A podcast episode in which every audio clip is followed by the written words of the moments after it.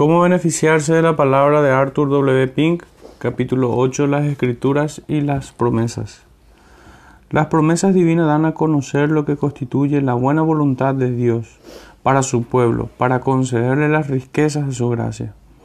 Son el testimonio externo de su corazón, que desde la eternidad los ama y ha preordenado todas las cosas para ellos y referente a ellos. En la persona y obra de su Hijo, Dios ha hecho una provisión completa para su salvación, tanto en el tiempo como en la eternidad, a fin de que puedan tener un conocimiento espiritual claro y verdadero del mismo. Ha complacido al Señor ponerlo delante de ellos en las maravillosas y grandes promesas que están esparcidas por todas las escrituras, como otras tantas y gloriosas estrellas en el glorioso firmamento de la gracia, por medio de las cuales pueden recibir la seguridad de la voluntad de Dios en Jesucristo respecto a ellos y tomar santuario en Él respecto a estas promesas, y por este medio tener una comunión real con Él en su gracia y misericordia en todo tiempo, no importa cuáles sean sus casos o circunstancias.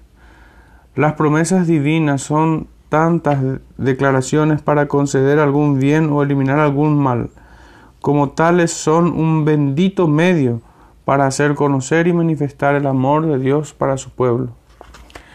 Hay tres pasos en relación con el amor de Dios. Primero, su propósito interno de ejercitarlo. El último, la ejecución real de este propósito, pero en medio de esta, el dar a conocer este propósito a los beneficiarios del mismo. En tanto que el amor está escondido, nadie puede ser confortado por el mismo. Ahora bien, Dios, que es amor, no solo ama a los suyos, y no solo les manifestará su amor con plenitud a su debido tiempo, sino que mientras tanto nos mantiene informados de sus benevolentes designios, para que podamos descansar reposados en su amor, y sentirnos confortados por sus promesas seguras por ellos podemos decir, cuán preciosas me son, oh Dios, tus pensamientos, cuán grande es la suma de ellos. Salmo 139, 17. En 2 de Pedro 1.4 se habla de las promesas divinas como preciosas y grandísimas. Como dijo Spurgeon, la grandeza y la preciosidad van raramente juntas, pero en este caso van unidas en un grado muy elevado cuando Jehová se complace en abrir su boca y revelar su corazón, lo hace de una manera digna de él, en palabras de poder y riquezas superlativas. Para citar de nuevo al querido pastor de Londres, vienen del gran Dios, van a grandes pecadores, obran grandes resultados y tratan de asuntos de gran importancia, mientras que el intelecto natural es capaz de percibir buena parte de su grandeza. Solo los que tienen el corazón renovado pueden saborear su inefable preciosidad y decir con David, cuán dulces son a mi paladar tus palabras, más que la miel a mi boca. Salmo 119, 103. Punto 1. Nos beneficiamos de la palabra cuando percibimos a quienes pertenecen las promesas. Están disponibles solo para aquellos que son de Jesús porque todas las promesas del Señor Jesús son en Él, sí, y en Él, amén. Segunda de Corintios 1:20. No puede haber relación entre el Dios trino y la criatura pecadora, excepto por medio de un mediador que le ha satisfecho a favor nuestro. Por tanto, este mediador debe recibir de Dios todo el bien para su pueblo, y ellos deben recibirlo de segunda mano, procedente de él. Un pecador puede pedir a un árbol con la misma eficacia que si pidiera a Dios si es que desprecia y rechaza a Cristo. Tanto las promesas como las cosas prometidas son entregadas al Señor Jesús y transmitidas a los santos a través de Él. Y esta es la promesa que Él nos hizo, la vida eterna. Primera de Juan 2.25. Y como la misma epístola nos dice, y esta vida está en su Hijo. 5.11. Siendo así, ¿Qué bien pueden sacar aquellos que no están todavía en Cristo? Ninguno. Una persona que no está en contacto con Jesús no recibe el favor de Dios, sino al contrario, está bajo su ira, su porción no son las promesas divinas, sino las advertencias y amenazas. Es una solemne consideración el que aquellos que están sin Cristo están excluidos de la ciudadanía de Israel y son extranjeros en cuanto a los pactos de la promesa, sin esperanza y sin Dios en el mundo. Efesios 2, 12. Solo los hijos de Dios son los hijos de la promesa. Romanos 9, 8. Asegúrate, lector amigo, de que tú eres uno de ellos. Cuán terrible, pues, es la ceguera y cuán grave es el pecado de aquellos predicadores que indiscriminadamente aplican las promesas de Dios a los salvos y a los no salvos. No solo están quitando el pan de los hijos y echándolo a los perros, sino que están adulterando la palabra de Dios. Segunda de Corintios 4:2, engañando a las almas inmortales y aquellos que escuchan y les prestan atención son poco menos culpables porque Dios les hace a todos responsables de escudriñar las escrituras por sí mismos y poner a prueba todo lo que leen u oyen. Bajo este criterio infalible, si son demasiado perezosos para hacerlo y prefieren seguir a ciegas a sus guías ciegos, entonces que su sangre sea sobre su cabeza. La verdad ha de ser comprada. Proverbios 23-23. Y aquellos que no están dispuestos a pagar el precio deben quedarse sin ella. Punto 2. Nos beneficiamos de la palabra cuando trabajamos para hacer nuestras las promesas de Dios. Para conseguirlo primero debemos tomarnos el trabajo de familiarizarnos realmente con ellas. Es sorprendente cuántas promesas hay en las escrituras, de las que los santos no tienen la menor idea, mucho más por cuanto ellas son el peculiar tesoro de los creyentes, la sustancia de la herencia de fe que reside en ellos, Verdaderamente los cristianos ya son los recipientes de bendiciones maravillosas. Sin embargo, el capital de sus riquezas, lo más importante de su patrimonio, está solo en el futuro. Han recibido un anticipo, pero la mejor parte de lo que Cristo tiene para ellos se halla todavía en la promesa de Dios. Cuán diligentes, pues, deberíamos ser en el estudio de su testamento y última voluntad, familiarizándose con las buenas nuevas que el Espíritu ha revelado, Primera de Corintios 2.10, y procurando hacer inventario de sus tesoros espirituales. No solo debo buscar en las Escrituras para encontrar lo que me ha sido entregado por medio del pacto eterno, sino también meditar sobre las promesas, revisarlas una y otra vez mentalmente y pedir a Dios que me dé entendimiento espiritual de las mismas. La abeja no podía extraer miel de las flores si solo se limitara a contemplarlas. Tampoco el cristiano sacará ningún consuelo o fuerza de las divinas promesas hasta que su fe eche mano y penetre el corazón de las promesas. Dios no nos ha dado la seguridad que el indulgente será alimentado, sino que ha declarado el alma de, de los diligentes será prosperada. Proverbios 13, 4. Por tanto, Cristo dijo, trabajad por la comida que perece. Trabajad no por la comida que perece, sino por la comida que permanece para vida eterna. Juan 6:27. Solo cuando las promesas son atesoradas en la mente, el Espíritu nos las recuerda en aquellos momentos de desmayo cuando más las necesitamos. Punto 3. Nos beneficiamos de la palabra cuando reconocemos el bendito alcance de las promesas. Dice Spurgeon, hay como una afectación que impide a algunos cristianos el vivir y explorar la religión como algo que pertenece a lo común y corriente de la vida. Es para ellos algo trascendental y de ensueño, más bien una creación piadosa más o menos irreal que una cosa de hechos verdaderos. Creen en Dios a su manera, para las cosas espirituales y para la vida futura, pero se olvidan totalmente que la verdadera piedad tiene la promesa de la vida presente, lo mismo que la venidera. Para ellos sería casi una profanación el orar acerca de los pequeños problemas y asuntos de la vida. Quizás se sorprenderían si me atreviera a sugerirles que esto hace dudosa la realidad de su fe. Si no puede darles apoyo en las pequeñas tribulaciones de la vida, les va a ser de algún valor en las grandes tribulaciones de la muerte? La piedad para todo aprovecha, pues tiene promesa de esta vida presente y la venidera. Primera de Timoteo 4:8. Lector, ¿crees esto que las promesas de Dios cubren todos los aspectos y particulares de la vida diaria? ¿O quizá te han descarriado los dispensacionalistas haciéndote creer que el Antiguo Testamento pertenece solo a los judíos carnales y que nuestras promesas se refieren solo a las cosas espirituales y no a los materiales? ¿Cuántos cristianos han obtenido consuelo del pasaje?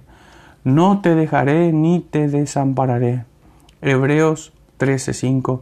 Bueno, pues esta no es más que una cita que procede de Josué 1:5. De la misma manera, 2 Corintios 7:1 habla de teniendo estas promesas, pero una de ellas, referida en 6:18, se encuentra en el libro del Levítico. Quizás alguien preguntará, ¿de dónde se puede establecer una línea divisoria? ¿Cuáles promesas del Antiguo Testamento me pertenecen de modo legítimo? Como respuesta vemos que el Salmo 84.11 declara, Porque sol y escudo es Jehová Dios, gracia y gloria dará Jehová, no quitará el bien a los que andan en integridad. Si tú andas realmente en integridad, estás autorizado para apropiarte esta bendita promesa y contar con el Señor que te dará gracia y gloria y el bien que requieras de Él. Mi Dios suplirá todas vuestras necesidades Filipenses 4:19. Por tanto, si hay una promesa en alguna parte de su palabra que se ajusta a tu caso y situación presente, hazla tuya como apropiada a tu necesidad.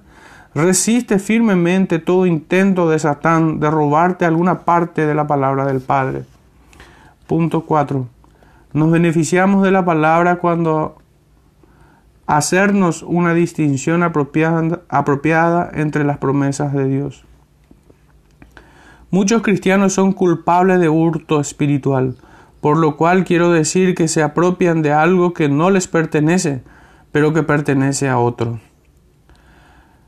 Cita de Spurgeon. Algunos acuerdos del pacto hecho con el Señor Jesús en cuanto a sus elegidos y redimidos no están sujetas a ninguna condición por lo que se refieren a nosotros, pero muchas otras valiosas promesas del Señor contienen estipulaciones que deben ser atendidas cuidadosamente, pues de otro modo no podemos obtener la bendición. Una parte de la diligente búsqueda del lector debe dirigirse a este punto tan importante. Dios guardará la promesa que te ha hecho, con tal que tú tengas cuidado de observar las condiciones en que se te ha hecho el acuerdo. Solo cuando cumplimos los requisitos de una promesa condicional podemos esperar que la promesa nos sea cumplida. Fin de la cita. Muchas de las promesas divinas son dirigidas a personas o tipos de personas específicos, o, hablando con más precisión, a gracias particulares. Por ejemplo, en el Salmo 25.9, el Señor declara que Él encaminará a los humildes por el juicio. Pero si estoy fuera de comunión con Él, si estoy siguiendo el curso de mi propia voluntad, si mi corazón es altivo, entonces no estoy justificado en apropiarme el consuelo de este versículo. Otra vez en Juan 15, 7, el Señor nos dice, si permanecéis en mí y mis palabras permanecen en vosotros, pedid todo lo que queráis y, y os será hecho. Pero si no estoy en comunión de experiencia con Él, si sus mandamientos no regulan mi conducta, mis oraciones no van a ser contestadas. Aunque las promesas proceden de la pura gracia, hemos de recordar siempre que la gracia reina por medio de la justicia, Romanos 5:21, y que nunca es puesta de lado la responsabilidad humana. Si no hago caso de las leyes que se refieren a la higiene, no debo sorprenderme si la enfermedad me impide disfrutar de muchas de sus misericordias temporales. De la misma manera, si dejo de lado sus preceptos, solo puedo acusarme a mí mismo si dejo de recibir el cumplimiento de muchas de sus promesas. Que nadie piense que con sus promesas Dios se ha obligado a no hacer caso de los requerimientos de su santidad. Él nunca ejerce ninguna de sus perfecciones a expensas de otra. Y no nos imaginemos que Dios magnificaría la obra sacrificial de Cristo si con si concediera los frutos de la misma almas descuidadas e impenitentes. Hay un equilibrio de la verdad que debe ser preservado aquí. que por desgracia se pierde con frecuencia y bajo la idea de exaltar la gracia divina los hombres son conducidos a la lascivia. Con cuánta frecuencia se cita el versículo, Invócame en el día de la angustia, te libraré y tú me honrarás. Salmo 50, 15. Pero el contexto de ese versículo empieza con y, diciendo al final del versículo anterior, y paga tus votos al Altísimo. Otra vez, ¿con qué frecuencia se hace énfasis en te haré entender y te enseñaré el camino en que debes andar, sobre ti fijaré mis ojos? Salmos 32, 8. Por parte de personas que no prestan atención al contexto. Y en este caso tenemos una promesa de Dios a aquel que ha confesado su transgresión al Señor. Versículo 5. Sí, pues, no he confesado el pecado que tengo en la conciencia y me he apoyado en la carne o buscado la ayuda de mi prójimo en vez de procurarme la de Dios. Salmo 62.5. Entonces no tengo derecho a contar con la guía divina y su, y su puesto en mí, ya que esto implica que estoy andando en íntima comunión con Él. Punto 5. Nos beneficiamos de la palabra cuando nos hace posible que las promesas de Dios sean nuestro apoyo y fortaleza. Esta es una de las razones por las que Él nos las ha dado, no solo manifestar su amor haciéndonos conocer sus designios benévolos, sino también consolar nuestros corazones y desarrollar nuestra fe. Si le hubiera agradado, Dios podría habernos concedido sus bendiciones sin habernos hecho saber.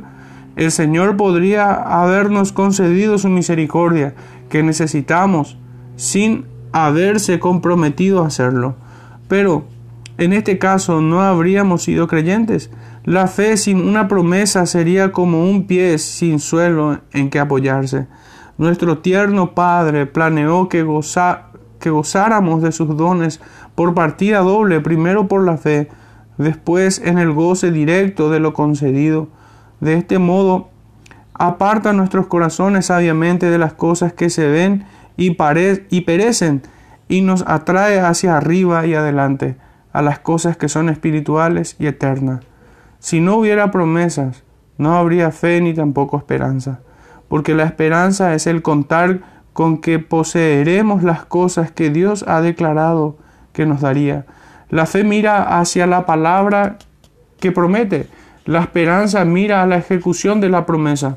Así fue con Abraham. Él creyó en esperanza contra esperanza para llegar a ser padre de muchas gentes, conforme a lo que se le había dicho, y no se debilitó en la fe al considerar su cuerpo, que ya estaba como muerto, siendo de casi cien años, o la esterilidad ante la promesa de Dios, sino que se fortaleció en fe dando gloria a Dios. Romanos 4, 18 al 20.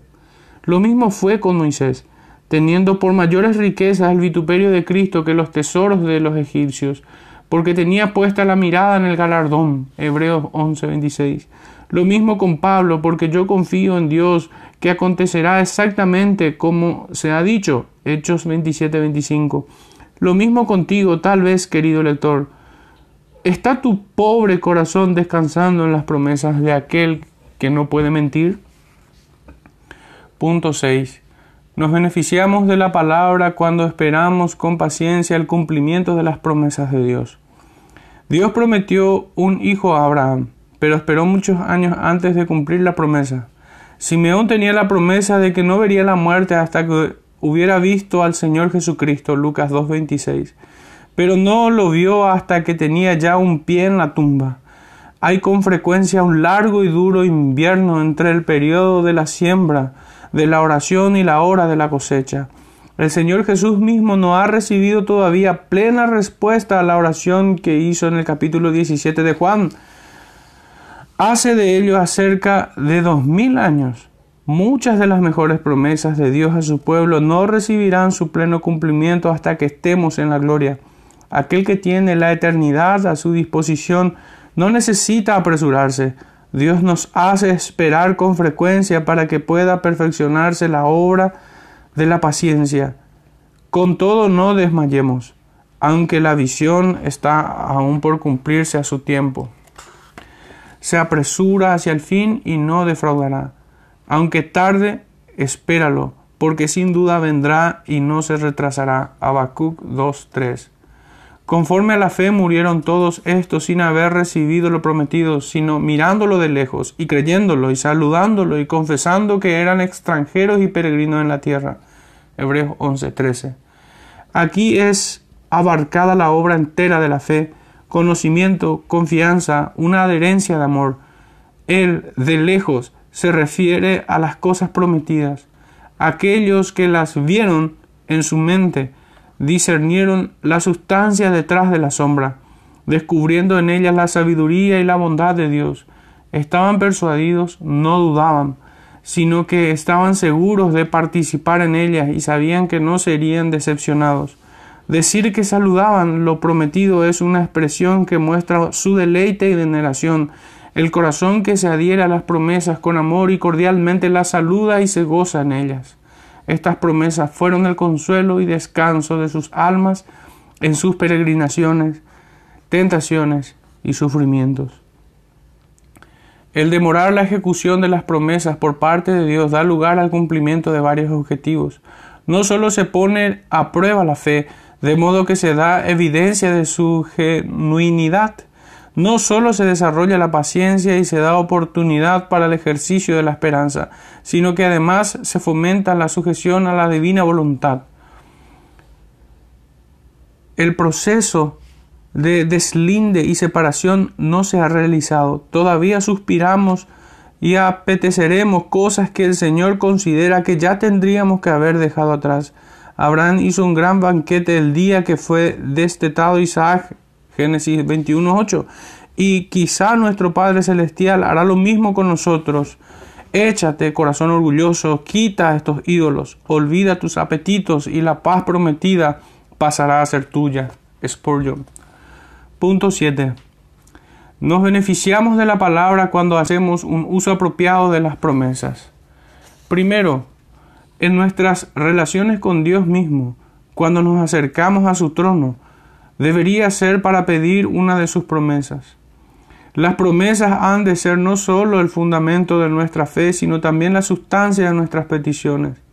Debemos pedir según la voluntad de Dios si Él nos ha de escuchar y su voluntad se nos revela en las cosas buenas que Él ha declarado que nos concederá de modo que hemos de echar mano de sus seguras promesas, presentárselas delante y decir, haz conforme a lo que has dicho. Segunda de Samuel 7:25.